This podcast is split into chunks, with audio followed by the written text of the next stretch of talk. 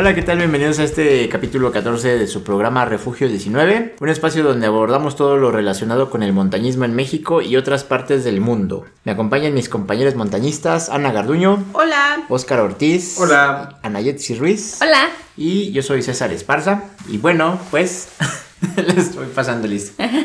Chan, chan. Si vinieron. ¿Qué te parece el de TikTok? Cesarito. Ah, sí. ¿Qué te pasa, Cesarito? ¿Por qué estás ahí? Te voy a mandar a la dirección, Cesarito. No te pases de listo, Cesarito. Es que no son tiktokers. A ver. Bueno, pues el día de hoy vamos a hablar de un tema muy especial porque es muy polémico y es sobre llevar o no llevar perros a la montaña. Chan, chan, chan. Y bueno, ah, pues la verdad sí que pues no somos ningunos expertos en el tema que digamos, pero creo que sí tenemos cierta experiencia. Sí. Sí, yo he visto Sí. mucha gente que lleva perros. En el tema, en el tema. ah, sí. Ah, sí, y bueno, eh, eh, para quienes no sepan, pues este Oscarito y yo somos veterinarios, entonces también hemos aprendido un poquito del tema. Oh. A ver si no la regamos y Un poco de la zootecnia canina. Y de la UNAM, ¿eh? Así que Ah. aguas. Sí, equivoquen. con, con todo y con todo y currículum. y César trabaja en No, no, no, no, no, no. Eso sí que no. No, bueno, yo no me dedico mucho, a- yo no me dedico a los perros, pero, pero Oscar sí, él, tiene su consultorio, entonces ahí lo pueden consultar cualquier cosa. Ya me echaron la bolita. En Oriente, no, no sé qué. ah. Al rato doy mi dirección y todo. Le, le dan clic. like. Pues es un tema muy polémico porque yo siempre he visto, siempre que preguntan o siempre que sale el tema en las redes sociales, todo el mundo se empieza ahí a pelear, unos a favor o otros en contra. Digo que no es nada raro en redes sociales últimamente, pero realmente se agarran Bueno. del chongo. Por eso está. Y luego en tiempos de pandemia. Pues sí, Más. entonces. Pero, por ejemplo, coincidió este tema que hace una semana un perro se perdió. No sé si escucharon del tema de la noticia. Sí. Un perrito, un husky, me parece.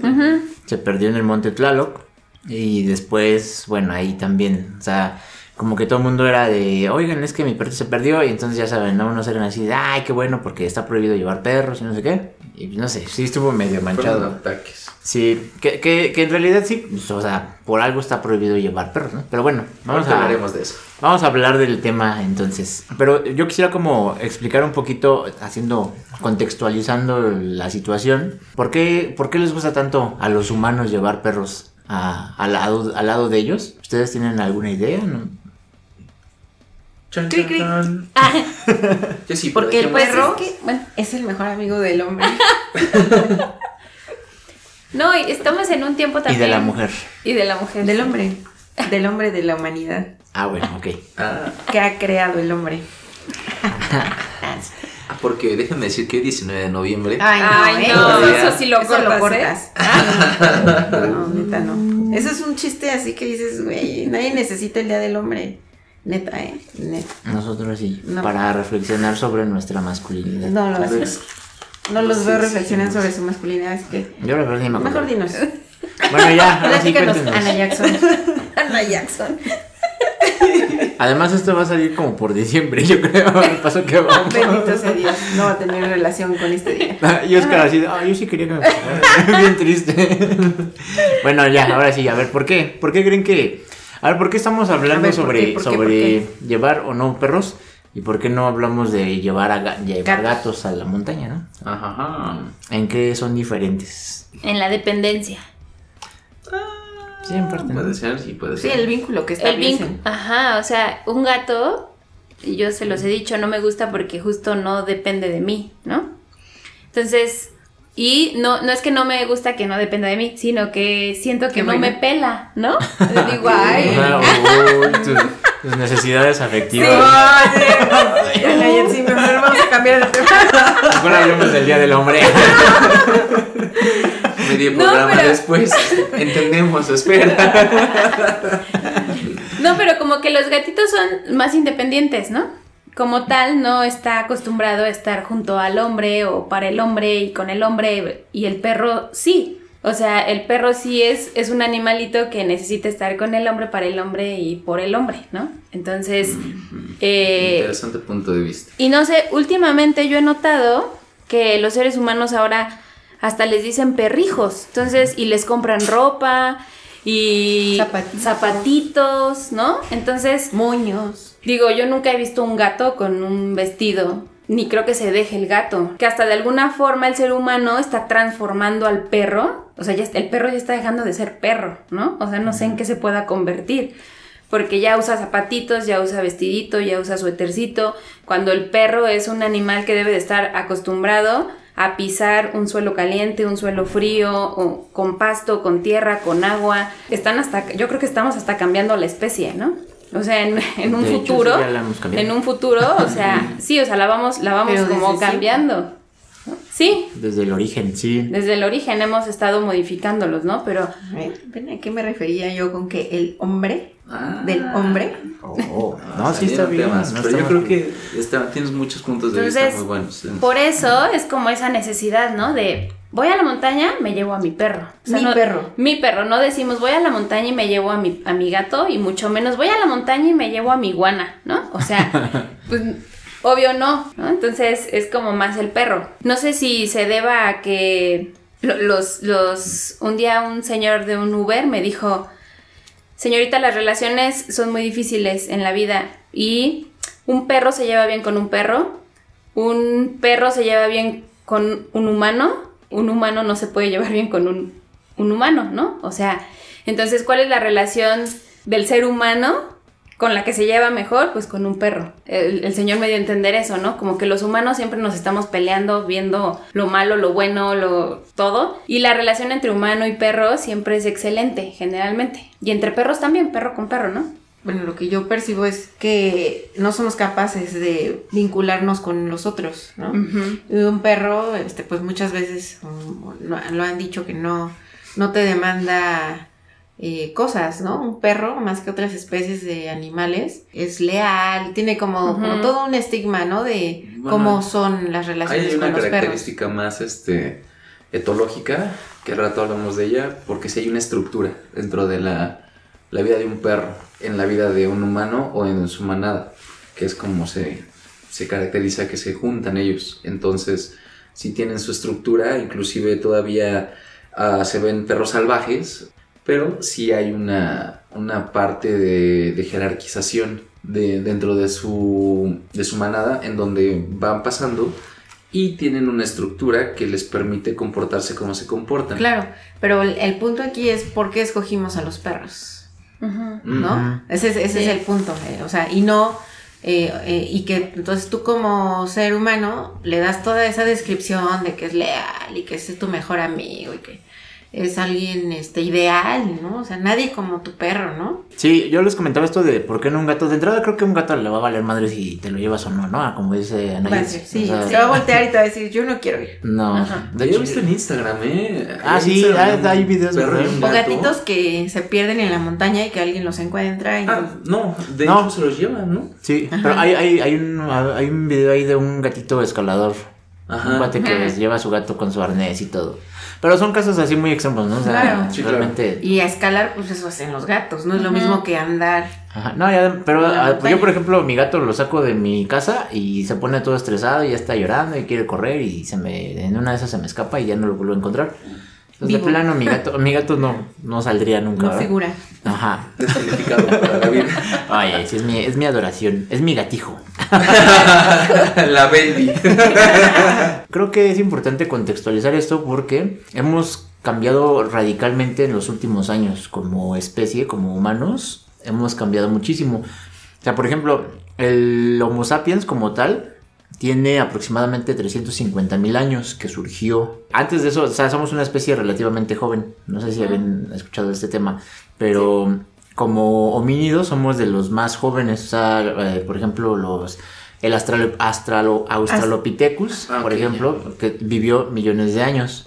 Entonces nosotros yo creo que ni vamos a llegar al millón de años de existencia. O sea, es probable que nos extingamos en una de esas, ¿no? Sí, claro. bueno, 350 mil años de existencia como humanos, pero eso viviendo en, en las cavernas, por así decirlo, este, cuidándonos de, otros depredadores. Imagínense estos hu- humanos primitivos viviendo ahí alrededor del fuego, porque era la forma de defenderse de otros depredadores. Y entre estos estaban rodeados de repente de otros, otros depredadores, como los lobos, por ejemplo.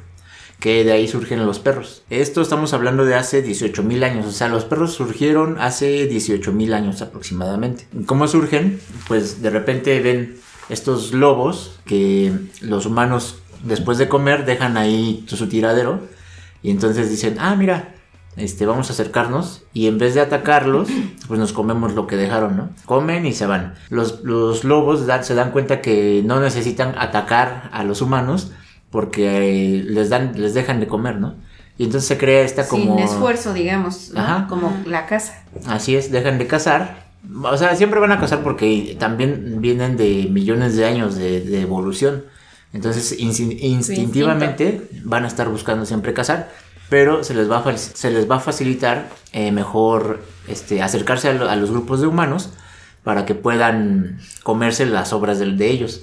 Y a cambio, también los, los defienden de otras especies que las pueden atacar. Entonces ahí se crea ese, ese vínculo, ese...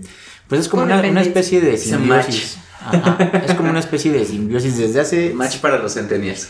Desde hace 18.000 años más o menos, que es una de las primeras especies que se domestican. A partir de ahí viene ya esa unión entre los humanos, ¿no? Por eso les preguntaba, ¿por qué tiene que ver esto de... ¿Por qué, por qué se genera esta discusión de si llevar perros o no? Porque a lo largo de los miles de años que tenemos como humanidad, hemos viajado al, al, lado de estas especies, de estos perros. Ahora, con el tiempo, este... A ver, pero entonces nosotros, eh, como minidos, eh, esta raza que somos, ¿cuántos años tenemos?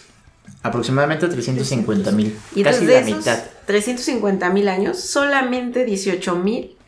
¿No? Nos hemos, y según ahí lo que documentan, ¿no? Quién sabe quiénes, llevamos 18 mil acompañándonos de perros. Ajá. Que, que en lapso de tiempo, pues es poco también, ¿no? Pero es la mitad como especie. Pero imagínate, antes de eso, los humanos. 50 mil, ¿no? Ajá. ¿Y 18 mil? Pues casi, casi la mitad. No. No. No, sería, sería 175 mil. Ay, por 10 mil años. Bueno, o sea, es que en una escala muy grande, pues, prácticamente es la mitad. No. ¿No? A ver, miren. No, 350 mil. Ajá. Ajá. 18 mil años. Ajá. 18 mil o 180 mil. No, pues de todas maneras. Bueno, ponle 20 mil. No, 20 mil. Sigue siendo. Mm. no, mira, a ver, tú tienes 380 pesos. no, sí, tienes razón. Te pido 20. Todavía te queda. ¿Cuánto te queda? Perdón, se estaba haciendo mal mis cuentas.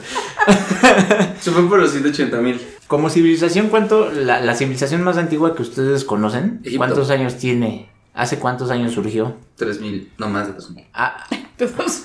todos Pero de hecho, de hecho viene, viene muy claro lo que estás diciendo porque hay un hay un documental. Exacto, ponle unos unos 3000, unos unos 5000 años. Ajá. Sí, claro. Que hace, hace unos 5000 años eh, surgieron las primeras civilizaciones, así que nosotros conocemos. Estamos hablando de que los perros fueron hace 18 mil años, o sea, aún sigue siendo mucho tiempo en que los humanos o sea, Que esta, esta versión de personas eh, civilizadas, de los homínidos, ya ha venido acompañada de perros. Pero antes de eso, o sea, nosotros éramos otros animales que íbamos caminando ahí por, principalmente por la sabana, porque pues surge, la, humanidad surge en, en, África, van caminando, o sea, lo que hacían los, los humanos en ese tiempo, en un origen, era, se encontraban unas semillas, se las comían. Se encontraban un panal de abejas y se atascaban de, de miel. Ahora sí que lo que se encontraban era lo que, lo que comían. El nomadismo. Ajá, exactamente. Encontraban un animal muerto y hasta carroñaban, ¿no? Ajá. Después de eso, pero eso estamos hablando de miles de años que hicieron eso los humanos. Después de eso, se descubren otras otras técnicas, por ejemplo la caza, y bueno, ya cambia un poco su estilo de vida. Ahí es donde empiezan a, surgir esta relación con los humanos, con los perros, que les empiezan a ayudar a cazar también, a cazar y a defenderse de otros, animal, de otros animales. Después ya surge la agricultura y ya surgen las primeras civilizaciones que nosotros conocemos, pero estamos hablando de hace unos 4.000 años aproximadamente. Es, es mucho el tiempo que se ha mantenido esta amistad, esta relación humano con perro. No, amistad sí pienso que ahí ya, tiene un revestimiento. Porque ha sido... Moral, O sea, realmente no nosotros, nosotros tenemos a los perros por- porque nos conviene tenerlos, ¿no? Porque los usamos para diferentes este, motivos. O sea, ahorita, actualmente los utilizamos más en un sentido Emocional. Sí. emocional. En un principio eran perros que cazaban, eran perros que mantenían a las ovejas. Cada raza sirve para cosas diferentes, ¿no? O sea, hay, hay infinidad, hay, hay incluso perros de guerra, ¿no? O sea, hay- hay- en algún momento de la, la humanidad, que, que hasta la fecha no, no tiene muchos, ni, ni, ni 100 años, o sea, eran perros que, que los tenían eh, para los esclavos. O sea, si se llegaron a escapar los esclavos, los perros estaban preparados para atacar a estos atraparlos. a estas personas, ¿no? Actualmente son perros que son de defensa, por ejemplo, de pues, los perros policía. Como el Doberman o... No, no, bueno, Pastor ahorita alemán. hablamos de El, las, perro- el de pastor alemán es como el... especies y de los tipos de clasificación de perros. Ajá. Pero sí tienen que ver con. Ok, el punto es que eh, los perros tienen diferentes... Ah, no. Bueno, entonces... Ah, Los, puntos, los perros tienen diferentes fines. eh, Bueno, fueron creciendo por- con diferentes fines. Fueron, se fueron evolucionando. O el hombre los fue, o bueno, los humanos los fueron eh, seleccionando para que tuvieran diferentes fines. Y ya.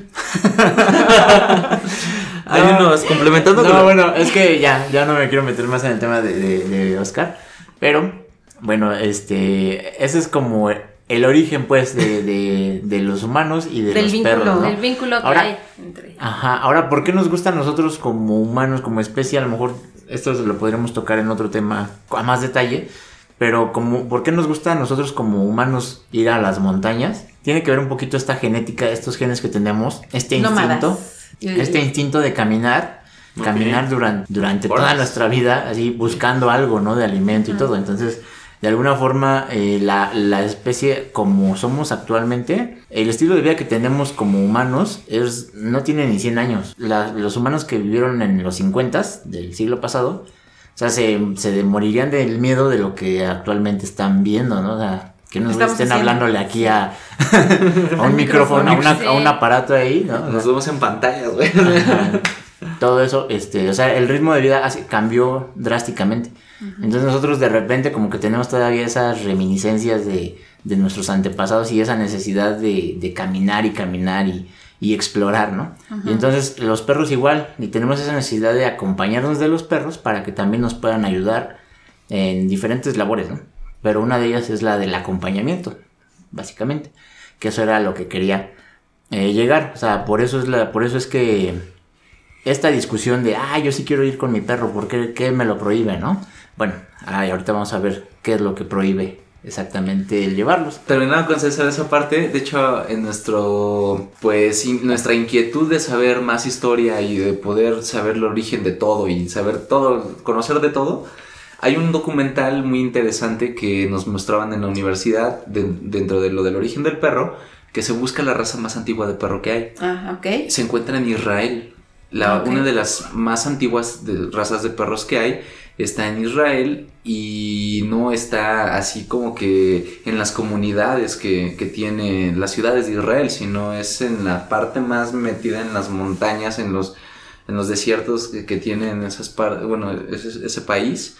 Y ahí se encontró uno de los perros más antiguos, que ni siquiera parece de raza, es- como un dingo y un labrador.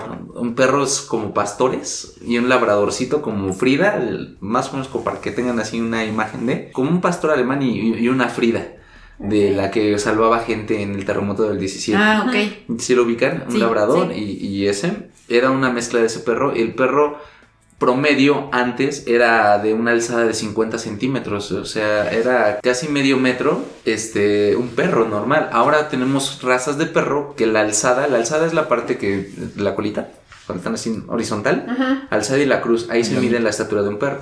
Entonces hay alzadas ahorita de perros que tienen 15 centímetros. O sea, ¿qué compara 50 centímetros de lo que decía César de la- del Como inicio? el pug o el chihuahua. No, estoy hablando de un Yorkie y un chihuahuita. Ah, un Yorkie. Yorkie Un, chihuahuita. Liga un gran danés. Y un gran danés ya tiene una alzada de más de 50 centímetros, 60 Sí. centímetros.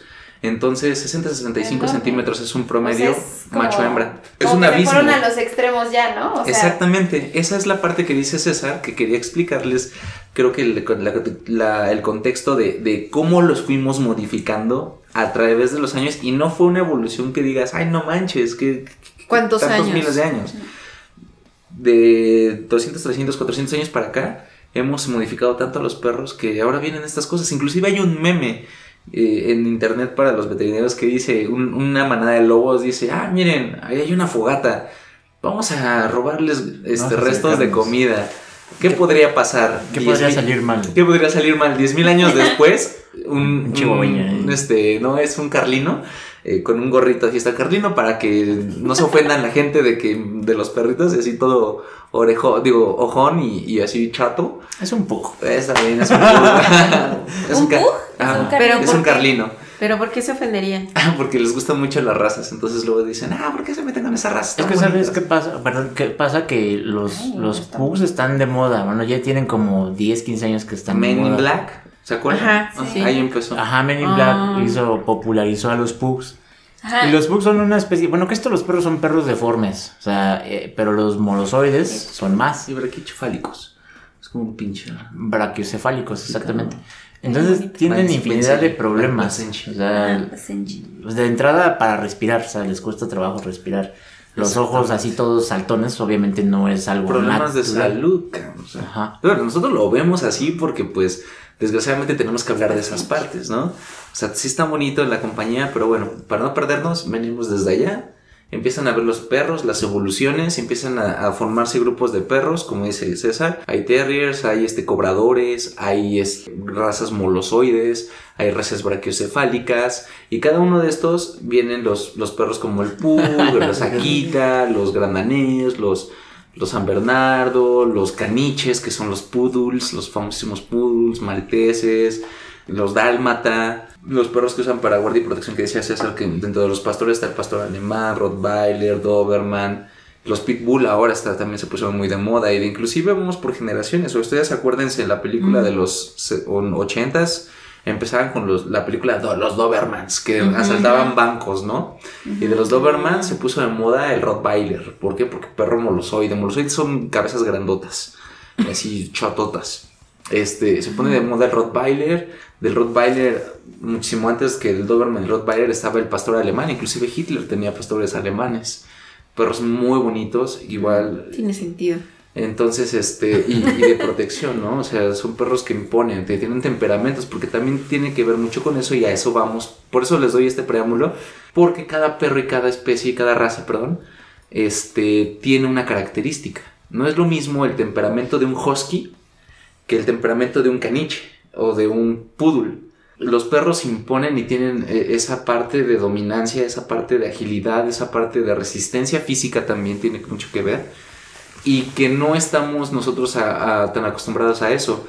Lo hemos visto en la montaña. Los perros que llevan son perros medianos grandes, pero también hemos visto chihuahuas. Chiquitos. O hemos visto caniches. Este, Que la mayoría de las veces los terminan cargando. ¿no? Exactamente. A los peques. Y es a lo que vamos también, que es una injusticia para ellos. Bueno, también a los medianos. Ya depende de cómo hayan vivido Y es su vida. Hay unos que se asustan en, en los voladeros y no pueden caminar, ¿no? Exactamente, porque Tan no son hábiles. razas diseñadas para eso, no es Sí. una raza. ¿Qué va a ser? O sea, un husky es un perro de nieve. Ajá. Un labrador es un perro de nieve. Un san bernardo es un perro de nieve. ¿Qué va a ser un perro de esos en, en un clima como En este? el pleno sol. En el pleno sol hemos estado, hemos visto, bueno, yo me ha tocado en la práctica profesional ver que se llevan huskies al trópico, o sea, a Cancún y a, a Yucatán. Yo les hice los certificados de médicos. Les dije, oye, neta, ¿te quieres llevar a tu perro ahí? La neta, no manches, lo vas a matar. O sea, un husky, y es, y es cuando entran los otros memes de que dicen, ay, qué bonito el perro, está en el refrigerador. Pues sí, no manches, imagínate, con todo el calor que hace sus dobles capas de, que tiene de pelo, pelaje, se puede morir de un, de un este golpe de calor, otra cosa. Pero bueno, a eso, a eso vamos, a lo que la montaña nos dice. Sí, claro, nos acompañan en la montaña. ¿Por qué? Porque los hemos acostumbrado a ir a la montaña. Y dentro de las diferentes razas de perro hay razas que resisten más físicamente por el tamaño, por la anchura, la cruz, este, las patas, la agilidad y que son perros este, que realmente son físicos. Un Rottweiler no te lo vas a llevar a la montaña porque media hora de caminata ya se cansó. Un pitbull te lo puedes llevar a la montaña. O el pastor alemán, ¿no? También. O un pastor alemán, una displasia de cadera que es genéticamente, que es otro de los problemas que venimos este, diciendo y marcados, que por esa parte genética que tiene displasia de cadera, displasia de cadera es una este, deformidad que tienen en la cadera, ya no les permite tener una movilidad este, en la parte trasera y se ven achaparrados. Entonces, entre más achaparrado y con más deformidad tenga el pastor alemán, es más bello, vaya, para la estética zootécnica, que también es otra parte que nosotros estamos deformando. Sí. Entre más chato esté un perro como un bulldog o esos brachiocefálicos, brachiocefálico es esas razas como los bulldogs, bulldog francés, bulldog inglés, el, Boxer. el shih tzu, el lhasa apso, el boxer, el pug, entre otras razas que, que están dentro de esas brachiocefálicas que tienen muchos problemas de salud por la misma condición. No es- están chatos y la nariz la tienen hendida. El paladar duro con el blando, bueno, sí, es ana- anatomía, anatomía este, de los perros, pero está pegada, entonces por eso siempre lo escuchan de... E- Ese, ese ruido que hacen esos perros es, un- es muy característico en, las bra- en las razas brachiocefálicas. Muchos perros no pueden viajar en, en avión y eso. Hay gente que sí los transporta bajo muchas características. Que, ¿Por qué? Porque los perros no están diseñados para ese tipo de situaciones. Las presiones sanguíneas, entre otras cosas, puede llegar hasta que les den un síncope, un infarto, vaya, por estas condiciones. A un bulldog inglés, tú lo sacas a caminar, igual, 10 cuadras y ya se echó, dice, ya, Sí. ya no quiero. No te vas a llevar tu bulldog inglés al, al shitle, vaya, No. porque lo matas. Yo tuve un bulldog inglés y, Ujú. y no. O sea, yo lo cargué muchas veces. Mm, Que decía, nada más voy al mercado. Y, y de regreso se me echaba. No Y tenía que cargar mi bolsa y 25 kilos de ella, ¿no? O sea, porque pesaba 25 kilos la perra. Se echan y ya no caminan. Y todo el tiempo están... O sea, ya no. Hasta que se establece, ya regresa. ¿Por qué hacen ese jadeo? El jadeo les sirve para termorregularse. Ellos no sudan como nosotros y no, se, Ujú. no se regulan con ese sudor. No tienen las glándulas sudoríparas en el cuerpo desarrolladas, tienen glándulas sebáceas. Entonces, ¿qué hacen? El jadeo. El jadeo hace que entre el aire, se haga un intercambio bioquímico y entre, se regule la temperatura general en el cuerpo. Como un ventilador. Exactamente, básicamente. También por eso muchas enfermedades respiratorias se dan en este tiempo, porque los perros jadean más y los sobreexpones en, en esfuerzos en una montaña, que vete ahorita a la Jusco y está haciendo frío. Y, y está... Ya de repente llegan con laringitis, Ya otro tipo de resfría. problemas. Exactamente. Ahora, por ejemplo, yo tengo una pregunta que yo creo que es, sé la respuesta, ¿no? Si a nosotros nos da mal de montaña, a los perros también les da mal de montaña, ¿no? Por supuesto. Entonces, digo, también, y supongo que les da mal de montaña, no sé si por raza varía, si Eh. hay perros más resistentes y... Porque hay, hay veces que hemos visto a perros grandes, pero que ya no quieren subir, o sea, como que se ven desanimados, ¿no? Ahí van y el, y el dueño ahí como queriéndolo jalar. ¿no? Entonces dices, el perro como que se siente mal, o sea, a lo mejor pues también les da mal de montaña, ¿no? De hecho, sí tiene razón, sí les da mal de montaña. Y también es muy, muy común esa condición que les dé, porque eh, las razas no están diseñadas para eso. Es lo que te comentaba hace rato, no te vas a llevar tu Rottweiler. Ajá. Si no lo acostumbraste desde chiquito a ser físico, menos en, en de, ay, vete, se me ocurrió irnos hoy al shitle, porque ni siquiera el pico del águila. O sea, vámonos al shitle. El perro se te va a sentar y va a decir, ¿sabes qué? Aquí te espero, cabrón. Sube y baja. O lo va a aguantar, pero de regreso lo que se tiene que cargar. Un perro físico o, o que tiene una mejor condición física le va a aguantar más eso, pero no está exento a que le dé el mal de montaña. O sea, no es lo mismo, vamos a correr aquí al parque, a ver que vamos a correr a la montaña, a tres mil y tantos metros más de altura. Esa es la condición y eso también es tema de lo que queríamos hablar de por qué sí llevar o no llevar a los perros a la montaña. Y todo esto viene también de la parte genética y desde el desarrollo. En las etapas del perro, en la etapa de la- del aprendizaje, que es este, de los tres meses en adelante, el perro empieza a, a socializar y empieza a, uno como dueño, a decirle, ah, mira, aquí te vienes conmigo, el paseo. Ahora, siéntate, ahora vente, ahora vámonos a, caminar y depende de la actividad que tengamos o del tiempo que tengamos para darle, es como se van acostumbrando los perros. Así sea un poodle, un schnauzer, un este, pitbull o un husky, se tiene que acostumbrar a la actividad física. Pues estos perros son los que generalmente yo he visto en mi experiencia que tienen buena condición para aguantar ese tipo de, de caminatas y eso. Pero también si un husky no está acostumbrado a caminar, es un perro de departamento, porque ahora todo el mundo vivimos en departamento, o ya no tenemos el tiempo para sacarlos a pasear a grandes, ahora sí que grandes caminatas, como está acostumbrado uno de estos perros, te lo llevas a la montaña, que porque te dijeron que era un perro de montaña, pues se te va a descompensar, no lo va a hacer. Ahora viene otra parte importante para que puedan ver si sí o si no llevar tu perro a la montaña. Si tienes el cuidado médico de calendario de vacunas, desparasitaciones, desparasitación interna, desparasitación externa, y que no tenga una condición de enfermedad, mejor no te lo lleves. O sea, ¿por qué? Porque puedes llegar, dejar esas enfermedades que trae tu perro allá y a los animales o a la fauna que está viviendo en estos parques nacionales, que también hay, deben estar protegidos por algo, inclusive están prohibidos llevar animales, no los, no los debemos de dejar. ¿Por qué? Porque pues es, un, es una contaminación que hay. Un perro al día deja una, lo que le llamamos nosotros una huella ecológica. Una huella ecológica es el desastre que puedes llegar a causar dentro de un, de un lugar. Un perro avanza en promedio 20 kilómetros al día. Un firulais de la montaña domesticus, no más bien silvestrus, todo silvestre, camina 20 kilómetros al día.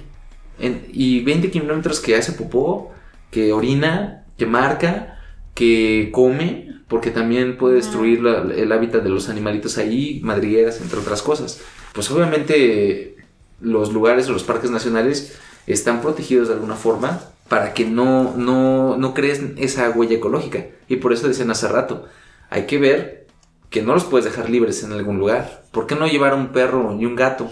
Porque un gato es peor. Un gato está, está diseñado genéticamente para cazar. Entonces imagínate un gato en una montaña. Ah, hemos venido hablando en los capítulos anteriores de la fauna que hay. Lagartijas, pajaritos, inclusive insectos. Y los gatos son los, los cazadores por excelencia.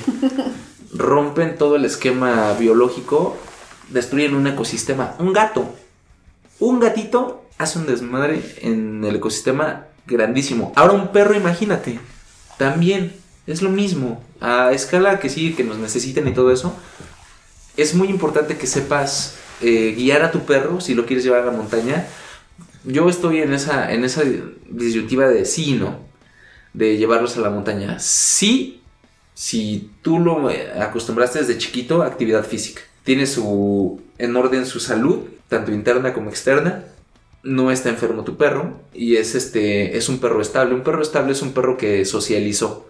Un perro que, que esas etapas de vida desde que nace hasta que la socialización y la madurez sexual es un perro controlado que no luego, luego se va así a atacar o ladrar o, generar eh, esa, parte nociva en el comportamiento que nosotros lo vemos como un este, desorden etológico. Sí, yo por ejemplo tenía a mi perrita, a Toshka, y nunca socializó, o sea, la tenía siempre en mi casa. Cuando la llegaba a sacar, era un desmadre porque salía y se echaba a correr para todos lados, ¿no? Y como lo que voy yo correteándola. Bueno, ya la sacaba con, con, cuerda, con cadena y iba en dos patas, ¿no? Así. Y todo el mundo volteaba a ver porque se escuchaban sus. O sea, cómo está haciendo ruido. Su jadeo. Su jadeo.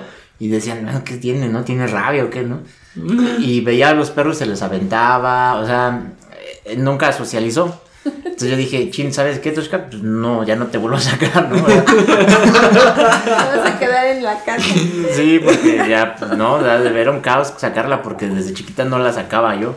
Pero nos ha tocado ese tipo de perros en la montaña, ¿no? Claro, de los que no se van. Ahora, algo muy importante, y eso está en el código de... Es un código de, de convivencia.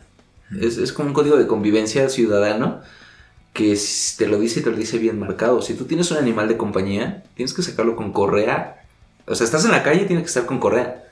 Pero aquí en México, en el país de no se puede. Nadie lo hace. Nadie lo hace. Porque dicen, no, pues el perro es bien tranquilo y está aquí conmigo. Sí, pero los otros perros no sabes. Y puede crear un problema, inclusive para tu perro. Sí.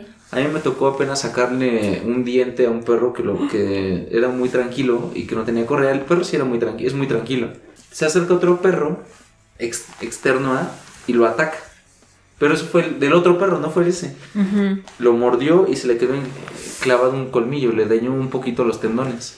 Entonces tuvimos que hacer una cirugía reconstructiva, sacar ese diente y hacer otro tipo de situación. Antes no le, le rompió el hueso porque un- una mordida de perro de ese tamaño, era un pitbull, este, rompe huesos. O sea, inclusive perros chicos los mata. Y es muy importante eso. Correa, siempre correa. Correa. Aunque sea muy estable tu perro, la, la norma o, o esta parte este, jurídica que te dice como un reglamento es trae el perro con correa. Y si no trae con correa y pasa lo que le pasó a esta persona, porque me decía, oye, lo voy a demandar, le digo, es que no puedes hacer nada. Me dice, ¿por qué? Y se enojó inclusive conmigo un poco, porque le dije, ¿por qué no lo traías con correa? Y te van a sacar quien defienda. ¿Lo traías con correa? No. Lo siento. Y aun si tu perro sea muy estable, uno defendiéndose, te va a sacar todo. Aún así no hayas tenido tú la culpa. Y eso es algo que tenemos que estar acostumbrados. A, siempre el animal de compañía es bajo tu supervisión. Inclusive en las leyes lo dice. Si tienes un animal de compañía y lo sacas a algún lado, a un, a un parque, y eso ya hay una normativa que te dice no lo traigas o te haces responsable, todo lo que es animalito o esa eh, lo- que tú lo lleves a un lugar es tu responsabilidad. Entonces, vuelve el debate. Llevar o no al perro a la montaña. ¿Qué, qué tipo de dueño eres? Bueno, pero de entrada entonces, ¿puedo llevar o no puedo llevar perros? No. ¿Por qué? Hay una ley que lo prohíbe. ¿Cuál es la ley que lo prohíbe? Ah, sí, interesante, es lo que les decía, las normativas, eso es importantísimo. Bueno, sí, porque, porque realmente ese es el primer punto, ¿no? O sea, se, está permitido o no está permitido llevar perros. Fuera de todo lo, que- lo que ahorita nos acaba de explicar Oscar. Sí, hay una ley que se llama, más bien es un reglamento. ¿no? Ok. Es el reglamento de una ley. Y la ley se llama la Ley General de Equilibrio Ecológico y Protección al Ambiente en materia de áreas naturales protegidas. Este reglamento eh, originalmente fue publicado en el 2000 por todavía Cedillo Ok. y pues no ha tenido grandes este, Cambios. transformaciones. Eh, la última reforma fue en 2014. Y entonces, en el capítulo 1, que se titula de los usos y aprovechamientos permitidos y de las prohibiciones. Ah, ok, en el artículo 87 dice, de acuerdo con la declaratoria, podrían establecerse las siguientes prohibiciones, salvo que se cuente con la autorización respectiva. Y bueno, en la fracción eh, novena dice introducir plantas, semillas y animales domésticos, ¿no? Tal cual así lo, lo, lo prohíbe. Y pues bueno, así. O sea, no puedes este, meter perros, básicamente. sí que entraría dentro del rubro de animales domésticos. Ajá. Que, que luego nos dicen, pero es que no tiene sentido que... O sea, no, no porque sea ley, eh, quiere decir que eso sea algo bueno. O sea, porque te salen con los ejemplos de que pues los nazis tenían sus leyes en donde prohibían que los este, judíos entraran a los restaurantes, ¿no? Por ejemplo. Y eso no quiere decir que sea algo, algo bueno. O sea, ese es como un fundamento que yo he escuchado muchas veces, ¿no? De, no, pues no, no porque esté en la ley quiere decir que sea bueno. Sí, y eso es, es, cierto, ¿no? O sea, Eh, hay, hay leyes que no a veces no son justas, por así decirlo. Uy. Sí, o que tienen una cierta perspectiva que, que no aporta, ¿no? Pero en este caso creo que, bueno, las otras prohibiciones tienen mucho, mucho sentido, ¿no? No todas tienen sentido. o sea, Semillas, es, con el fin de proteger el ambiente. Plantas, semillas y animales domésticos. Ajá. Por ejemplo, otra, otra de las fracciones dice dañar, cortar y marcar árboles. Que eso, por ejemplo, marcamos árboles todo el tiempo. Todo el tiempo. ¿No? Ujú. Eh, hacer un uso inadecuado o irresponsable del fuego, interrumpir, desviar, rellenar o desecar flujos hidráulicos o cuerpos de agua, abrir senderos, brechas o caminos. Uy. Eso. Sí, o sea que, que realmente pues sí el punto de, de poder preservar las áreas ecológicas pues sería mantenerlas libres de nosotros. Hay rutas tan modosito que te veías. Sí, o sea, el punto es que De hecho, por ejemplo, en el Nevado de Toluca sí hay como anuncios que respetes o que te vayas únicamente por los senderos marcados, Ajá. ¿no? Para no deteriorar lo demás. Sí, hacemos erosión. Al, al final del día es, hacemos lo que les comentaba, una huella ecológica Claro. a donde entramos. Entonces, pues marca. Sí, y, y bueno, el problema es que, eh, bueno, sí, obviamente como humanos, eh, nosotros también dañamos la, Pero la aquí el punto es ¿no? que el perro no, no es la voluntad del perro ir a la montaña, Ajá. ¿no? Sí. O sea, como especie el perro no, no tiene esa... No se despierta un día de... esa necesidad. Así es, ¿no? Y nosotros creo que, que sí necesitamos, ¿no? Este, ir. Porque creamos eh, las formas para llegar a ellas. Bueno, es que ya eso depende o regresar de un, a ellas. De un este, concepto de creencias y valores, lo que tú creas y lo que tú te inculques. Si tú te inculcaste de valor, la disciplina, este, la perseverancia, tolerancia. No, pero me refiero que como especie. Ah, como especie sí, claro. pero nosotros somos la especie. Por eso, nosotros como especie, eh, algo, algo nos hace ir, ¿no? De diferentes culturas, eh, con diferentes valores, vamos. O sea, porque quieres escalar el Everest y quieres tomarte la selfie y publicarlo en redes sociales, o porque tienes una cuestión este, religiosa que te hace ir a adorarlas, ¿no? Por ejemplo. ¿No? El chiste es que como, como especie terminamos en las montañas. Ah, como psicóloga, ¿cómo se le llama esa parte que nos atalle a hacer esa parte? Así como que... ¡Fua! Que, que nos dé ese fuá de decir, ah, ¿sabes qué? Por esto lo hago. Porque pues cada quien tiene su, su forma de llegar a la montaña. Yo llegué porque me encanta la naturaleza y soy una persona muy motriz. Entonces, trepar cerros me encanta desde, desde toda la vida. Y no cerros, o sea, yo iba, jugaba en los parques, bosques, a donde fuera, en la marquesa, y era del que estaba ahí subiendo las lomitas que hay ahí, los árboles, y, bajaba, ¿no? Digo, hasta que lo pude hacer en forma, eh, le agarré más cariño, y, adoro hacer eso. Yo, esa es mi creencia, mis valores, pues ya los tengo. E, e, esa parte de la disciplina me falla porque pues no siempre eh, lo hago tan rigurosamente. Pero creo que eso de la disciplina ya es como una cuestión de, competitividad, ¿no? Que se ha dado de último momento. ¿no? o sea, porque los trail run y no, las ondas de, ah, de los récords y toda esta cuestión tiene que ver como ya con esta modernidad de, de la tecnología y de eh, competir y de tener un lugar social por lo que eh, se, se, alcanza en tiempos o sobre todo en tiempos, ¿no? Creo que tiene ya... Entonces ese argumento mándalo con los animales, con los perros, por ejemplo. Ahora llevo mi perro a la montaña porque me saco selfies y soy más cool. Correcto, sí, sí, sí, o sea, tiene que ver con eso. No, soy pet friendly. Sí, y, lo llevo al restaurante, ¿no? Y lo llevo a la montaña. Pero entonces, el que nosotros nos levantemos y vayamos a la montaña es una necesidad nuestra. Pues es que yo creo que sí, porque. Y el que el perro vaya a la montaña es una, necesidad, nuestra. Correcto. Sí. Entonces ahí está como el. Uy, pues el error, ¿no? va a estar bueno en redes sociales. Sí, porque el perro no se levanta y dice llévame a la montaña. Sí, claro. No, pues no. Es una necesidad nuestra totalmente. Sí, de que, de que me acompañe, ¿no? Que me acompañe. Y, y, era esto que yo les decía de la humanidad de los hombres, ¿no? Desde esa perspectiva. Eh, algo que a mí sí, yo, pues como yo no soy veterinaria, que a mí me impactó mucho fue esta cuestión de los PUG, ¿no? De toda la violencia que para ellos les conlleva vivir, ¿no? O sea, sufren mucho. Sí. Sufren es que me imagino un perro así diciendo, ya mátenme. no, o sea, sufren mucho y aún así los compran y aún así los venden y los mercadean y a veces muy caros, ¿no? ¿Y quién creó la necesidad?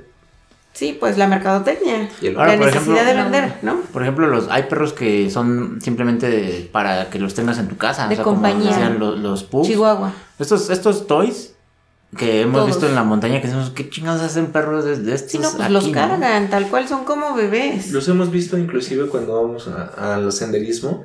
Ni siquiera es media montaña, alta montaña. Chichinautzin, todos esos y, ah, no, era en el Pico del Águila, las chicas que traían a su chihuahuita, así como de rebozo de señora del, centro, y ahí lo traían cargando, como cargando un bebé y, amarradísimo, ¿no? Y el, perrito así nada más sacando la cabeza. Viéndote. ¿Qué onda? ¿Dónde anda? Pero, pero tú como dueño de, un perro, como, sí, como un perro, teniendo un perro, un perrijo, tú dices, ay, es que mi hijo, eh, a mi perro le encanta, ¿no? Que lo lleve cargando al parque, ¿no? Porque el, asunto es que los humanizamos, los, convertimos, los vemos como si fueran otros seres humanos. Y volteas y dices, mira, está sonriendo, ¿no? Porque está conmigo en la montaña.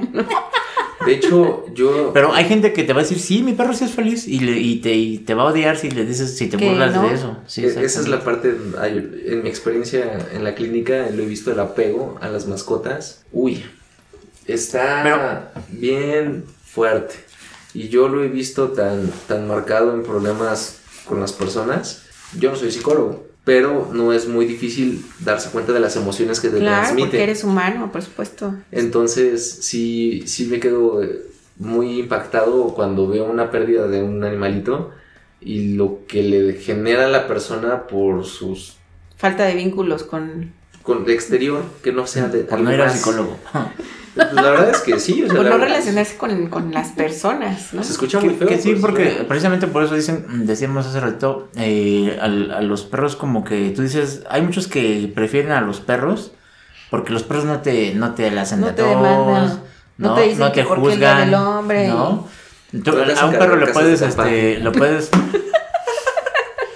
a un perro lo puedes, este... Maltratar. Maltratar y Sí, ahí y ahí sigue, ¿no? sigue. Y sobre todo un perro. Y- y- ajá. Entonces, pues, Pues, por eso es que la Sí, gente... así- ahorita- y, y muchas es, conductas que tenemos, que describimos entre nosotros y que las comparamos con un perro, ¿no? Como por ejemplo, que ya te dieron el periodicazo y ya te sentaste, ¿no? Ujú. Porque Ah. un perro lo, lo entrenan pegándole en, en- en la nariz, ¿no? Eh, Bueno, o antes, ¿no? ah, ajá. Antes, que era así muy, Sí. muy violento, ¿no? Eh, como canciones, ¿no? También de cómo un perro me has traído y cómo es traer a un perro, ¿no? Pues mal, así ya, a ver, ya te doy esta tortilla y ahí Y ahí vienes atrás de mí, Ajá. ¿no? O sea, qué terrible historia. Y es que eso es lo que hablaba César hace rato de la transformación que viene de años al punto de hoy. Y hoy, ¿qué somos como sociedad? ¿Realmente en qué nos hemos transformado y qué hemos estado haciendo que Correcto. no podemos llegar a, a un- a una empatía ni, ni siquiera a un A buen trato? coexistir, ¿no? A Exacto, coexistir con otras especies porque no creemos que somos la más... Bueno, pero haciendo de un lado todo lo, lo humano y lo, lo psicológico, ¿qué es lo técnico que tú puedes decir o por qué tú le podrías decir a alguien no puedes llevar un perro? ¿O por qué está en el reglamento el no llevar un perro? Por la huella ecológica principalmente. Ajá, que puede llegar a exactamente. marcar. ¿Como cuál? La casa, la casa desmedida que pueda llegar a tener un perro en una, en un área. Si por ejemplo estamos hablando de las montañas de México y del mundo, eh, aquí en México tenemos bosques que lo hemos hablado todo este tiempo, oyamel y, y coníferas, y ahí se suelen alojar especies que hacen madrigueras. Pero por ejemplo, voy a hacer yo el papel del que, del, del que está a favor de llevar El perros. dueño del perro. Ajá. Va. Yo, yo llevo mi perro, Tú pero yo siempre ajá. estoy cuidando este que no esté cazando. Yo nunca he visto que mi perro que llevo agarre un pajarito. Entonces, ¿hay problemas con eso? ¿Lo puedo llevar? Lo, Y la popó que va a hacer y, los marcaje. orines. o ¿Qué el tiene- sonido ¿Pero qué tiene que ver la popó? nocivo. Pues la popó, por ejemplo, si se Ya. te pasó como buen O el ladrido, responsable, decías, a ver. eh, una desparasitación. Ajá, si, fue, si fue una desparasitación la que se te pasó y tu perro está acostumbrado a salir como en la montaña y sale a parques, se convive con otros perros que no que igual y no tienen la misma el mismo cuidado que tú una- un cuadro de desparasitación o de medicina preventiva como, como tú lo tienes con el tuyo eh, y se te pasó esa desparasitación puede llegar a generar un, un impacto generando contagio? Pero yo siempre lo tengo desparasitado. Sí, tú sí, pero los día. demás no. Pero el mío sí puede salir. Ah, bueno, Podríamos El hacer- ruido. ¿Qué pasa? El Pero ruido. ah, si el tuyo está... ¿Qué pasa con los animalitos que viven en la montaña? Si se encuentran con la popó de tu perro, aunque tu perro esté desparasitado. se convierte en una cadena alimenticia y en la cadena arriba está el depredador y el depredador puede ser tu perro. ¿Qué pasa con eso? Empieza a marcar porque sí o sí va a ser pipí. Esa no la vas a levantar como la popó. no, No, parece. mi pero- perro, mi perro nunca se pero- Él pero está así como yo, igual no voy y no sé ni, de, ni, No, ni pipí peor ni aún, popó. lo llevas con pañal, porque hay pañales para perro. Ah, tampoco llevo tanto. sí existen, pero no es así. Entonces, este, marcó una vez. Ajá. Ese olor Y que ¿A deja- poco eso es ya muy así? Bueno, multiplícalo por la Suficiente. cantidad de personas que viven en el, en, en el lugar y que visitan la montaña. Si lo hace una vez tu perro, ¿no? ¿Y cuántos perros van? Eso en cuánto se traduce ya en, en, un, en una, En en un una superficie. En una superficie. Ahora el estrés que generas en las especies. Sí, porque están ahí oliendo que hay un depredador, ¿no? O no nada más oliendo, escuchándolo. Escuchando. Porque tampoco es como que tu perro no vocalice en el día. Entonces, es como... Ah, de- pero ¿a poco no se espantan los animales de los humanos también? Ah, claro, por supuesto que se, se espantan Ahí de los entonces humanos. mejor que no vayan a la montaña los humanos. Es- Ay, es- todo- estamos Sí, en pero la ya, superamos esa parte. Ya dijimos que como especie hemos tendido a ir a las montañas. Y que tú a tu perro no le preguntas, oye, perrito, perrijo, ¿quieres ir a la montaña? Y él te dice, sí, sí quiero ir, ¿no? Eso no es una necesidad de la especie, ¿no? Y eso para mí sí es un parteaguas. Pero yo veo a mi perro y veo que sí quiere, ¿eh? O sea, yo eh, todo, Vamos a ya, No, ya los domingos la colita perro- la está moviendo así para que me la no lleve a la montaña. el carro para poder llegar, ¿no? Vamos a ponerlo de este contexto. Un, un Firulais de, de ciudad callejero. Y 20 kilómetros avanzando un día. Y se perdió en Santa Úrsula, que ya está cerca de la Jusco. Ok.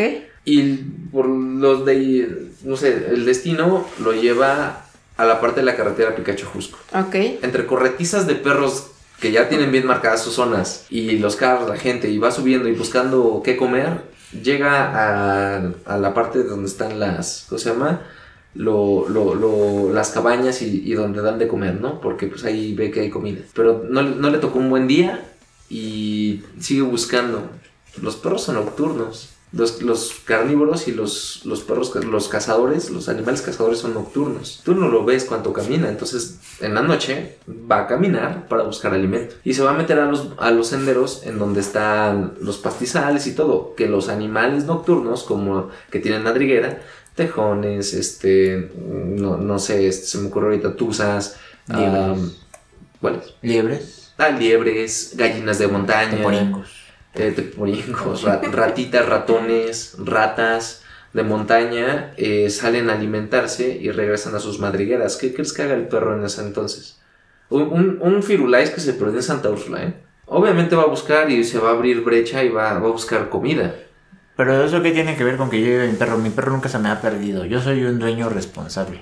Entonces, ¿Y lo por que- qué hay tantas, tantos perros que se adoptan? Ah, porque por hay, gente que es irresponsable. Pues pero por yo no. Yo sí cuido mucho a mis perros. Desgraciadamente Pues hay, un- bueno. hay una ley, un artículo del 89 fracción 8 que te dice que no los puedes llevar por un área natural protegida y nadie puede estar encima de la ley. Ah, Atentamente, Andrés Manuel. Ah, es que él, es que esa es una super frase de Por encima de la ley, nadie. Sí, dice, dice dos cosas. Dice, Abrazos, no balazos, me canso de abrazo. Dice muchas cosas todos los días. Ganso, ganso. No, pero, pero sí, o sea, sí tienes razón a ese punto, ¿no? Pero yo, es que sí, sí hay mucha gente que te, te pone eso, ¿no? A nosotros nos ha tocado que siempre nos, nos, nos dice la gente, oye, yo puedo llevar a mi perro y yo les, yo les digo, mira, este, el de entrada está prohibido, pero ¿cómo le puedo yo decir que está prohibido y cuando lo llevo vea un chingo de gente con sus pues perros, porque, ¿no? porque como Y, cultura y somos esta persona, relajo. perdón, esa persona me dice, ¿no que no pueden traer perros? Y así de, pues no, no se puede, pero los traen, ¿no? Entonces, eh, y, y todos así como que dicen, no, yo, yo siempre les hago como un cuestionario, o bueno, los trato de persuadir de que no lleven a su perro, ¿no? Le digo, "Eh, ¿tu perro este, está acostumbrado a salir? Pues sí, sale constantemente, ¿no? Que, que aparte es algo que a mí me choca, yo por eso no me dedico a la clínica de pequeñas especies, porque la gente miente siempre, ¿no? Sí. O sea, a mí me ha tocado que me dicen, oye, es que mi perro está enfermo, ¿qué le hago? Y le digo, oye, pero, pues, ¿qué comió? No, croquetas.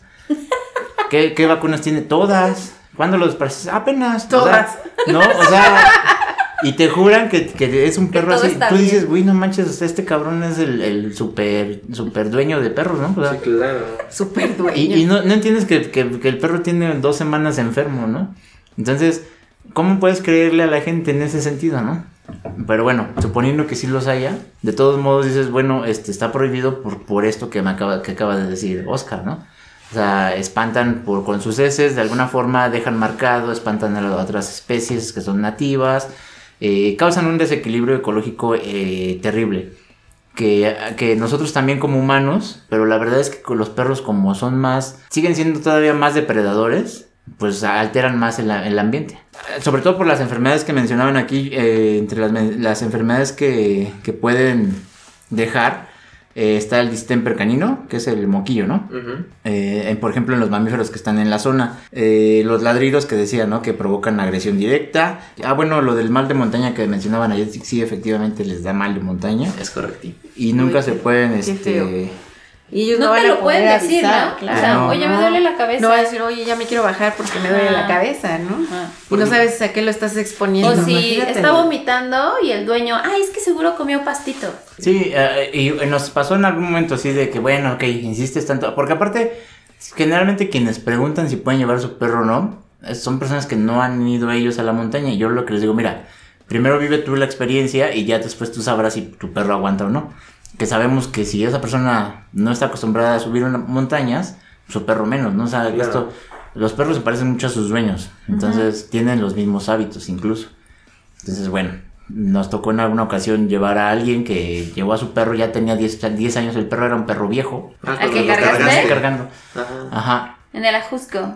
que ca- Lo cargó todo el espinazo. ajá, y, y el perro ya iba arriba, iba ahí muriéndose porque ya no quería, ya no podía caminar, no estaba acostumbrado a caminar tanto, terminé cargándolo. Este, ajá. Aparte de la altura que le ha de haber pegado, este, los cojinetes de los perros también, o sea, obviamente se van formando callos conforme caminan. Si un perro no está acostumbrado a caminar, En esas rocas, por ejemplo, ¿no? Ah, sí. en esas rocas o en el frío, porque nos ha tocado en el ver frío. perros en, la- en el Iztaccíhuatl. En algún momento llevaban perros. Eh, actualmente en Paso de Cortés ya no te dejan, ya no dejan pasar con perros. Bueno, ya ni a los, ni a los demás, ¿no?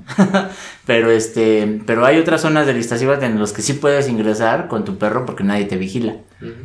Y pasa esto, ¿no? Que ves a los perros, luego, luego ves los caminitos de sangre que van dejando en la nieve, ¿no? Nos ha tocado ver perros. Pobrecitos. Y perros, este, no sé si se acuerdan en algún momento un perro, es un este, un alemán, un pastor alemán, que llevaron en algún momento iban, iba ahí caminando en la, en el glaciar No. y nada más se veía la manchita de sangre que iba dejando en su patita. No, no. Entonces, bueno, o sea, son cosas así que tú dices, la gente dice, no, no pasa nada, pero realmente pasa mucho. Yo creo que aquí nosotros, los cuatro, no tenemos mascotas. Bueno, tú sí tienes perro, ¿verdad? Sí, tengo mis perros. No, Yo sí no tengo lo- mis y no perros. los llevas a la montaña. No, porque uno es un Yorkie. O sea, el perro lo sacó dos cuadras y ya se cansó. Y el otro es un Rottweiler de 8 años, 9 años, que también este, camina, pero después de un ratito se, se Se acuesta y cansa dice, igual que el chiquito. Ajá, y me dice, ¿sabes qué? Vete tú. Y yo soy una persona que está muy acostumbrada al movimiento rápido. Lo dejo. Y dije, no, mis perros no van a la montaña, ¿por qué no? Los he sacado, sí, a los parques, sí, claro, tipo marquesa y eso, con correa y un camino senderito rápido y vamos.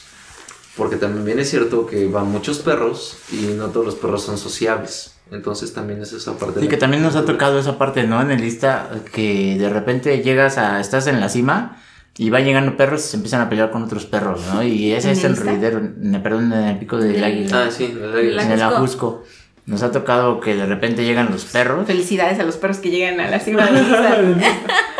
Así han llegado también. Pero sí, en el ajusco sí nos ha tocado ver que luego se hace un desmadre con los perros porque están ahí peleándose entre ellos. O los dejan amarrados, ¿te acuerdas? Ajá, también luego se quedan ahí amarrados. Ay, Sí, o cuando pasas el espinazo y el perro te, te avienta con su peso También. Ah, también me tocó, ¿saben Y- qué? Así ya es, y ya rebasa. ¿no? O sea, ¿Cuál? Nos Sí. tocó cuando fuimos también al, por la parte del refugio, justo en el puente. Ah, ah. Yo, yo me tocó ver cómo iba bajando un niñito en una parte muy inclinada y traían a su perro, la familia. Entonces de Ah, repente sí, el perro, subo. el perro pasa entre sus pies del niño Claro. y Sí. lo tira. Soy un madrazote y empezó a gritar el niño, ¿no? Sí, ya me acordé. Ajá, y entonces Sí, claro. es así como de, y el niño así, es que me, me tiró el perro, que no sé qué, ¿no? Y O sea, claro, sí, sí, puede pasar a adultos y a niños, no solamente a niños. O los niños que de repente dejan sin supervisión de un adulto que está el voladero del espinazo. ¿Sí ya lo ubican? Sí. Y de repente pasa un perro que el perro pues va en su camino. Claro, o sea, el y perro no va a decir, ay, viene un niño, voy Ajá. a tener precaución, ¿no? Empuja al niño y el niño pues chiquito, sin experiencia. Ay, no, no, Sí. no, no. No me lo quiero imaginar, ojalá No. que no haya noticias de eso. Ni a un adulto ni a, ni a un Sí, claro. menor. Sí, está cañón. Porque puede pasar con, con ambos. O, Sí. o en las bajadas. Ajá. Sí, te puedes y te puedes controlar, o sea, es como tal, oye, ahí viene un perro, ¿no? Entonces te tienes que hacer a un lado, porque no sabes si el perro se te va a aventar jugando, si solamente va a pasar caminando, si te va a morder o... Si los Skyrunners pasan casi casi Así de es. ¡Pista! Sí. ¡Ay, güey! Imagínate un perro. Perro, sí, así es. Que no te que al puede menos decir pista. Sí, ¿no? Correcto. Ay, nos van a dejar de escuchar los Skyrunners. Nah, es que es de todo. O sea, aquí en la vida del Señor hay de todo. Y la verdad es que tienes que aguantar los fregados porque no siempre sí. puede estar todo correcto. Bueno, eh, no- preguntamos, bueno, yo pregunté en el grupo, en nuestros grupos que Ah, tenemos, eh, sobre si estaban a favor o en contra de llevar perros. En el, nuestro grupo de Refugio 19 Podcast, eh, hay unos a favor de llevar perros. El 50% dijo estar en contra de llevar perros a la montaña. Ah. El 25% a favor de llevar perros a la montaña siempre y cuando el dueño recoja sus heces. Y el último 25% a favor de llevar perros a la montaña. Sí, bueno, en- entre los comentarios, Daniel Montes pone: En la actualidad son tan frágiles estos ecosistemas que un perro podría causar daños más allá de sus heces o, o de que muerda a alguien. Puede matar fauna local. ¿Se imaginan a un perro matando un teporingo? O contagiar enfermedades animales como los coyotes. Que es lo que ya mencionábamos, ¿no? O sea, a través de las heces. Por ejemplo, o sea, muchos dicen, ah, sí, yo llevo a mi perro desparasitado. ¿Y cuántas, eh, como humanos, cuánta, cuándo fue la última vez que se desparasitaron, no? Yo sí, yo sí cada seis meses porque mi trabajo me lo exige. Yo sí. Nosotros también recientemente porque Ana Ya siempre hasta hace está ahí. poco, Ay, porque de arriba solitaria. No, Ana siempre está así de ya que desparasitamos, entonces. Pero mira, realmente de quienes nos escuchan, ¿cuándo fue la última vez que se desparasitaron? A ver, sí es cierto. No, ahora imagínate un perro, ¿no? Un perro que todo el tiempo está oliendo heces de otros perros. Conviviendo con, con domesticus y silvestrus de la ciudad. ¿Cada Sí. cuánto se tiene que desparasitar un perro? Dependiendo la actividad que tenga, si sale constantemente a la calle, parques y lugares así, marquesa y todo eso, cada cuatro meses, sino cada seis meses. Igual que un... Pero si es un perro de cada seis meses, es un perro que no sale tanto, entonces ¿para qué te lo vas a llevar a la montaña si no vas a matar a media montaña? Ajá, y bueno, ahí Gerardo García le comentó a Daniel, bajo ese razonamiento lo mejor es que nadie, ni los humanos ni nadie visite esos lugares. Estoy a favor y no, ¿sabes por qué? Porque al final del día es lo que les contaba. El, quien lleva al, al perro es el humano. El perro por su propia voluntad no dice, ah, voy a subir esta montaña, a menos que sea un perro cerca de la montaña y que busque comida. O que los dejaron ahí, ¿no? Otros. Ah, también, sí. ah, también esa. Uh, pero bueno, Sí, no, los no, perros no, yo creo que de Malinche deben de tener esa historia, ¿no? Todos los perros, también en el Ajusco hay muchos perros. Yo a veces pienso que los de la Jusco sí viven... en ¿Abajo? la- Ajá, y que suben. Pero son perros, Pero son suben perros por que ahí los dejaron. Son perros. Bueno, eso No tienen sí. un dueño como No tienen tal. un dueño. Pero suben mejor. por comida también, o sea, no Sí. es como de, ay, voy a ver el amanecer. Ahorita No, vengo". no, no. Pues más No, bien o porque. sea, o sea, Suben justo por lo, Porque lo hay que nos negocio. contaba. o sea, así aprendieron a vivir. Ajá, lo que tú nos contabas al inicio, César, ¿no? De que, de que el, pe- el perro, el lobo se dio cuenta de que el, ani- el- Dejaban el ser humano dejaba ahí Sí, alimento. dice, a ver, ¿dónde comen Entonces, estos? En la ajá. cima. Bueno, pues voy a subir. Voy a subir. Ajá. Y Que aparte ya saben, ¿no? Ya se te acercan y así como que se te quedan bien así, de, pues dame algo, ¿no? Ya hasta te talonean los Te perros. talonean horrible porque se te pegan así como. ¿No? Así Ay, como, pues imagínatelos, pobrecitos. Pero así viven. Y por ejemplo, a mí me tocó ver, justo ahorita les voy a mostrar la foto. eh, la última vez que fui al, al pico del águila, eh, iba bajando y se, nos, se me pegaron varios perros. Ya de los de ahí, porque fui entre semana, entonces no había mucha gente. Este, y entonces pues, ahí iba rodeado de perros que esperaban que les diera de comer, ¿no? Y de repente yo le vi a uno, un- el más flaquito, eh, así que llegaba hasta los huesos. De la colita le salía una, una lombriz. O sea, así de parasitados están, ¿no? Imagínate todo eso, de esa... Esos perros de entrada ya todo el daño, el, el- sí, el daño ecológico que, que van dejando, ¿no? Ahora imagínate, llevas a tu perro, lo sacas a pasear y te regresas con un perro parasitado. Bueno, es otro de los efectos, ¿no? También preguntamos en otros grupos, eh, igual la misma pregunta, si estaban a favor o en contra. Y por ejemplo, en uno de ellos eh, están, fueron 222 votos en contra de llevar perros a la montaña eh, y 117 a favor de llevar perros a la montaña. Que es como un 65-35. Ajá. O sea, un 60% está a favor de, eh, más bien está en, En contra. contra. de llevar perros a la montaña 35%. y 35% está a favor. Pero aquí lo interesante es que, o sea, sí, siempre gana estar en contra, contra. porque al final de cuentas sabemos que pues, está prohibido, ¿no? O sea, es el principal Sí. motivo. Nevado Manuel dice, les recomiendo leer las reglas de los parques nacionales respecto a la prohibición de mascotas. Ya las dijimos. Ya las dijimos. Ok, eh, Salvador Cafmor dice, pues estoy en contra y tengo perros, pero es que los dueños los dejan sueltos y no todos están educados y pasas con tu perro con correa y se te van encima. Además de que como es monte no recogen su caca, muchos no saben pasear un perro y solo hace uno corajes. Si en la ciudad no recogen su caca, Mm. En la Sí, montaña exacto. menos. Dice, por otro lado, este, na- eh, le, le dicen, por otro lado, eh, los orinas, esos fecales alteran el comportamiento de la fauna, que es lo que mencionaba este Oscarito. Eh, y ahí les dicen, pues, donde anda el humano es lo mismo, con o sin perro. Incluso yo digo que un perro es menos destructor. Simplemente su pata nunca lastima la hierba al caminar. Y el humano con su bota, sí. Pero si por el perro fuera, el perro no se le ocurre ni puede llegar a la montaña. Claro. Sí, sí. Por la fauna, Martín Tigrillo dice, por la fauna las heces de un perro de la ciudad pueden estar contaminadas. Pues sí. Eh, Eric Miguel Tapia, en contra. Aparte que puedes llevar enfermedades parásitos principalmente, los perros al ser depredadores ahuyentan a los animales como conejos y ardillas, ya también ya lo habíamos comentado.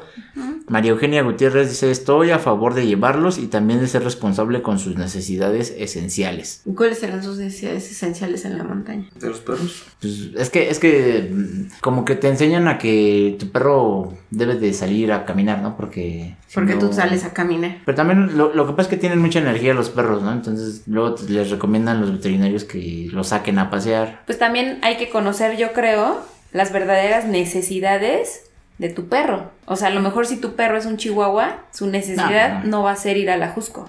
Obvio, ¿no? ¿no? Entonces también hay ojo a los que, a los dueños de los perros, ¿no? Hay que, hay que conocer la necesidad de cada raza. Por ejemplo, aquí pone Enrique Villanueva, con el permiso de su dueño, tuve la oportunidad de subir a la Malinche con este perrito, con un pitbull, aquí pone la foto de su perrito. Ah, Eh, y dice, Con el permiso de su dueño. del dueño es que no era O de sea, él. no era de él. Ajá, dice, este, tal vez muchos lo conocen, es que es un perro conocido por lo que veo aquí. En ningún momento escarbó, no hizo del baño y no se salió de los senderos. Se mantuvo cerca del grupo.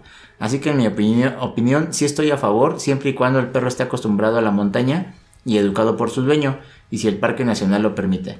Pero también hay perros que por lo general están encerrados en casa y al sentir la libertad de la montaña hacen y deshacen.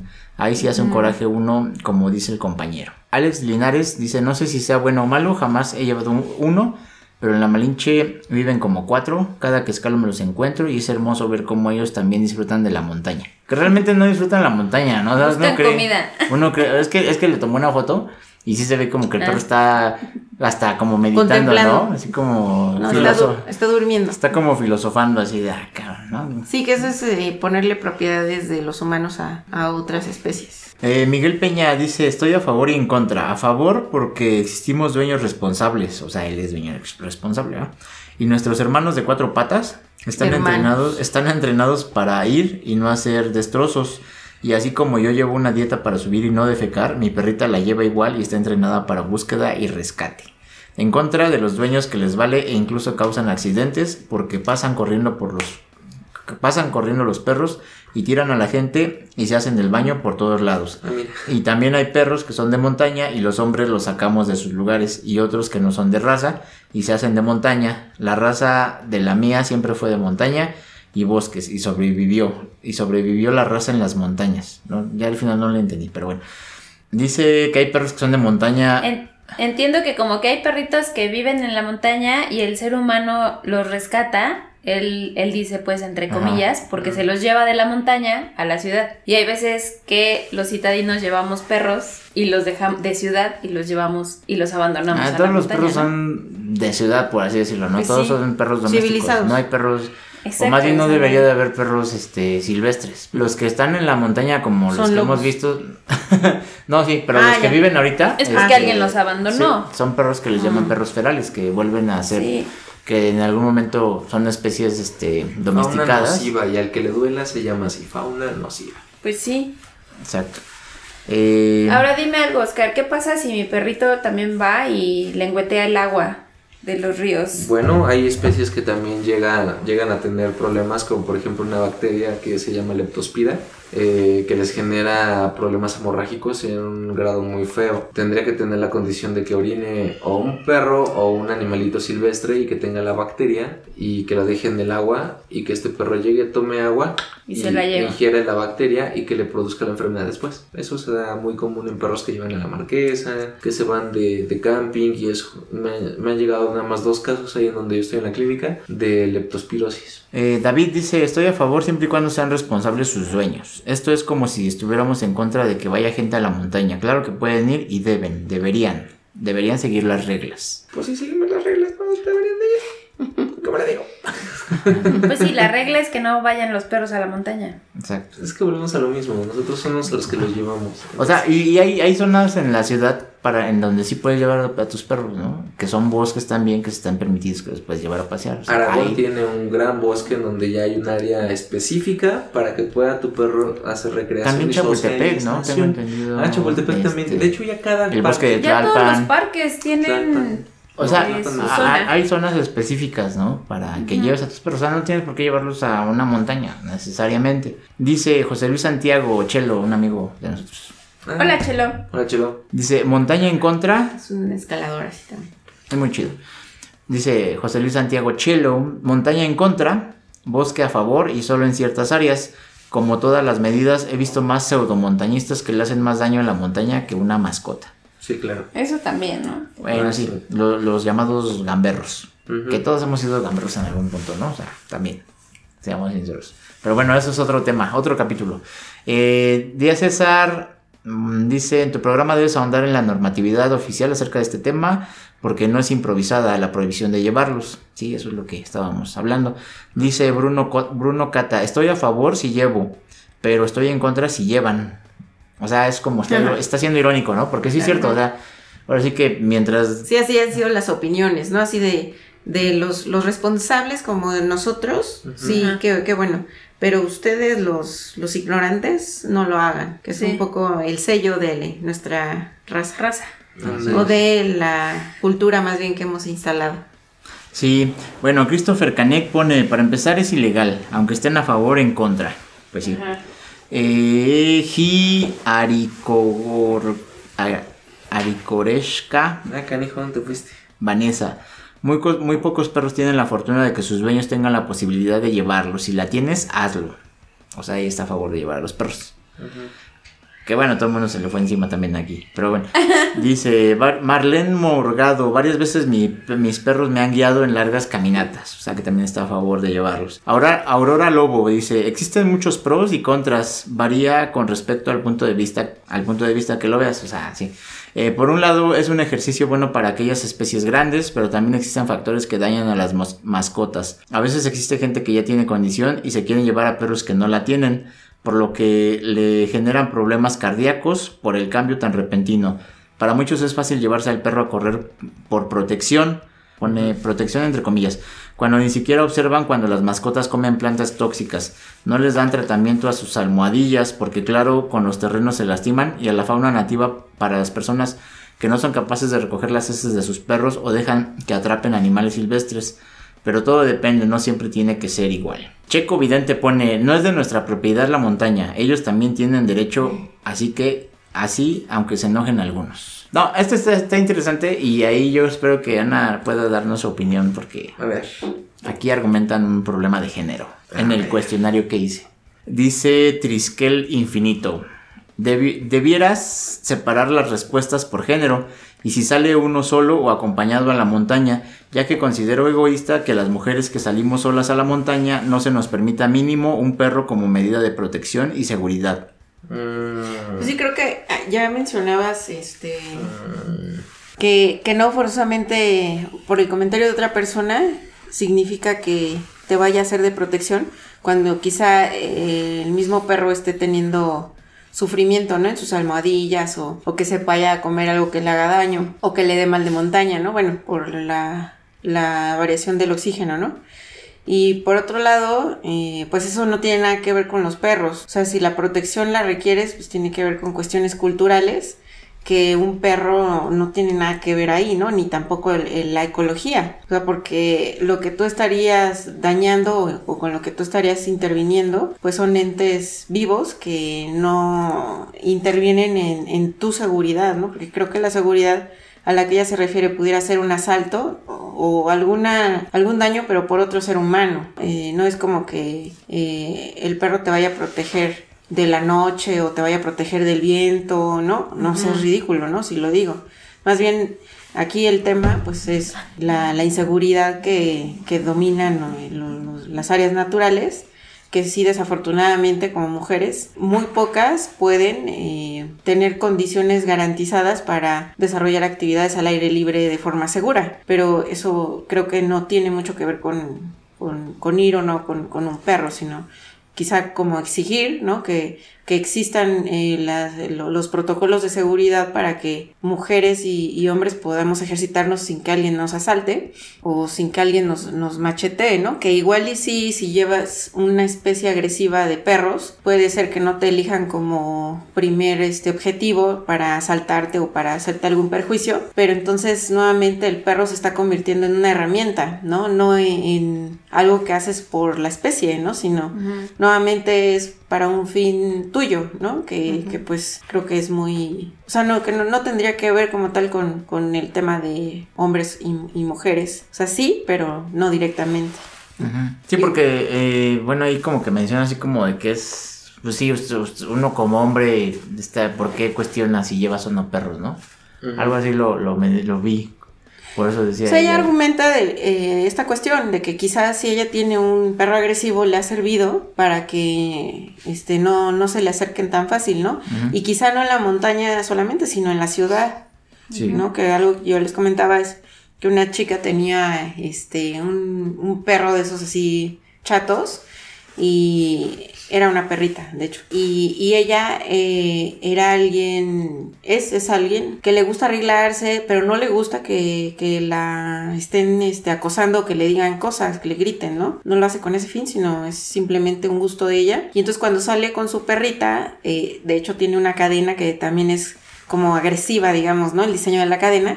Y, y ella estaba muy gustosa de que nadie le dijera nada, ¿no? Pero pues esto tiene que ver con, con cómo educan a los hombres y, y con el, el- el poco respeto que se nos tiene a las mujeres. Pero pues sí, en la montaña, o sea, creo que es mm, no, no pensar en, en el ambiente, en las otras especies, en, la- en el mismo perro ¿no? que ella tiene y pensar en su seguridad y, y- y en que es una herramienta para hacer una actividad que ella quiere hacer. Bueno, yo le pregunto a Ana porque ella es la experta en feminismo y entonces ella, su opinión es muy... Experta en feminismo de los cuatro, será porque, que así que digas, uy, no, pues. Ay, y, es, y es modesta también. Mm. Narciso de otoño, son las que parecen manzanitas. Ay, pero yo pensé que Ana dije. Ana es narciso.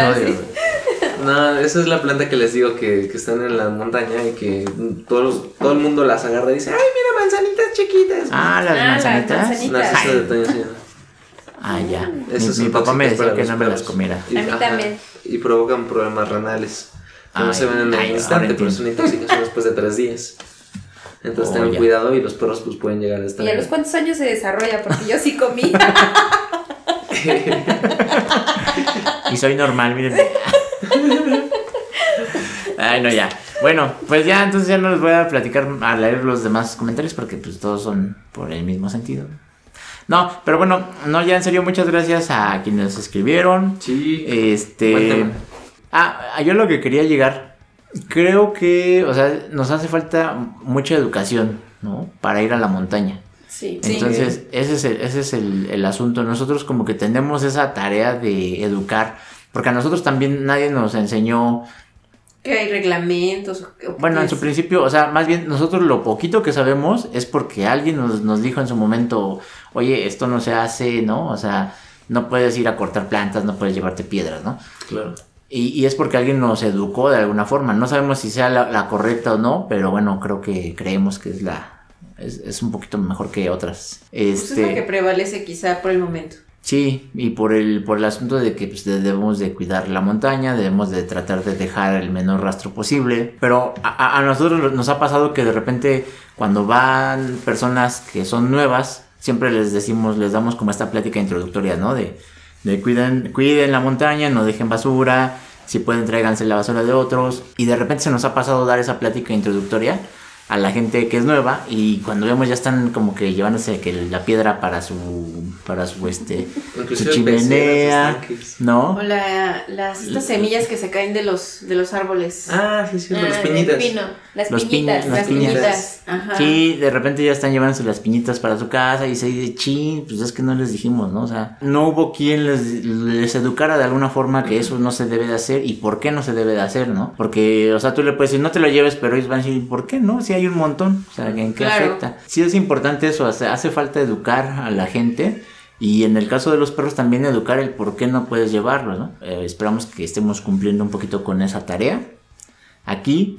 Eh, no, es, no es la intención de que si nosotros estamos en contra de que lleven a los perros, los hagamos ver como que son menos. Pero este, pues simplemente eh, aquí expusimos los motivos de por qué no se puede llevar un perro, ¿no? Esa es, la- creo que tenemos mucho trabajo todavía por hacer, hay mucho trabajo de educación hacia la gente, ¿no? Incluso de por qué no puedes abandonar a un perro o por qué... O, tan simple como qué raza de, de perro puedes llegar a tener. Porque a ti te puede encantar un husky. Y vives en un departamentito de 4x4 y, y te Un desespera. dálmata. un dálmata con otro perro. O, o simplemente de lo- la gente que se llena de perros, ¿no? De, no, pues es que tengo... Que salva perros también, ¿no? Ah, Esa son temas muy, muy, com- Muy muy complejo. complejos porque yo ahí sí tengo temas con los que son animalistas. La verdad es que sí no, no, no puedo premiar ni reconocer el trabajo de muchos porque no lo hacen correctamente. Y es un conflicto con el, el amor a y La ignorancia, ¿no? Quizá. Uh, sí tiene parte que ver la ignorancia, pero también pues nosotros tenemos los fundamentos de, o sea, es como de, pues es que no es por esto, esto sí, esto y esto, no, pero es que se desatan muchos, muchas controversias igual, muchas cosas, pero eso es otro tema. Sí, bueno, si seguimos nunca vamos a acabar con, con esta, esta plática. Espero que les haya sido muy interesante. No sé, algo Y que útil, y útil para que puedan también este, en, en el momento que vean una situación de un perro así, eh, decir, sabes que hay una normativa y poderse defender con eso. Nadie, está, nadie puede estar encima de la ley. O reflexionar al menos, o investigar, ¿no? Este, si, si esto es cierto, cómo interacciona este, la presencia de, de los perros en el ambiente en el que vas. Un poco, ¿no? O sea, simplemente quizá preguntarte si, si lo estás haciendo apegado a, a qué creencias y si esas creencias aún son vigentes, ¿no? Claro, Es un ejercicio de autoevaluación. Sí, de Sí. reflexión, de reflexión solamente, o sea, de inicio. Ya luego, si no quieren cambiar, bueno, pues ya será conciencia. ¿no? De, de, de las consecuencias que generen los actos, que eso pues finalmente es una de las mejores habilidades que tenemos desarrolladas como personas, ¿no? Muy bien. Vientos. Bueno, pues entonces ya nada más me queda la invitación a que nos sigan en nuestras redes sociales, a que se unan al grupo de eh, Refugio 19 Podcast en Facebook. Y para que, bueno, ahí nos sigan, para que... Ahí contesten nuestras preguntas o comenten cualquier cosa que les preguntemos. O, du- o dudas que les nazcan. Sí, También. o si quieren compartir ahí alguna información que vean de la montaña, algún meme también. Ahora sí que la verdad es que nos gusta mucho que saber eh, su opinión, que interactúen con nosotros, si les está gustando el programa, qué les gustaría, de qué les gustaría que habláramos. Ah, que lancen, ¿no? Que lancen propuestas de temas. Ajá. O no sé, igual y si quieren que cambiemos algo, no sé. Ustedes díganos, ¿no? Nuestras voces ya no podemos, ¿eh? Sí, no, o sea, sí. Sí, mi risa no la puedo apaciguar. Sí, no, y si creen que están escuchando, este, que tienen problemas en su audio, no, son- es, mi, es mi voz. si creen que es un ganso que está corriendo ahí por... no. Así hablo yo. Pero bueno, ya entonces, este, pues muchas gracias por escucharnos. Nos vemos, nos escuchamos hasta la próxima y adiós. Adiós. Adiós.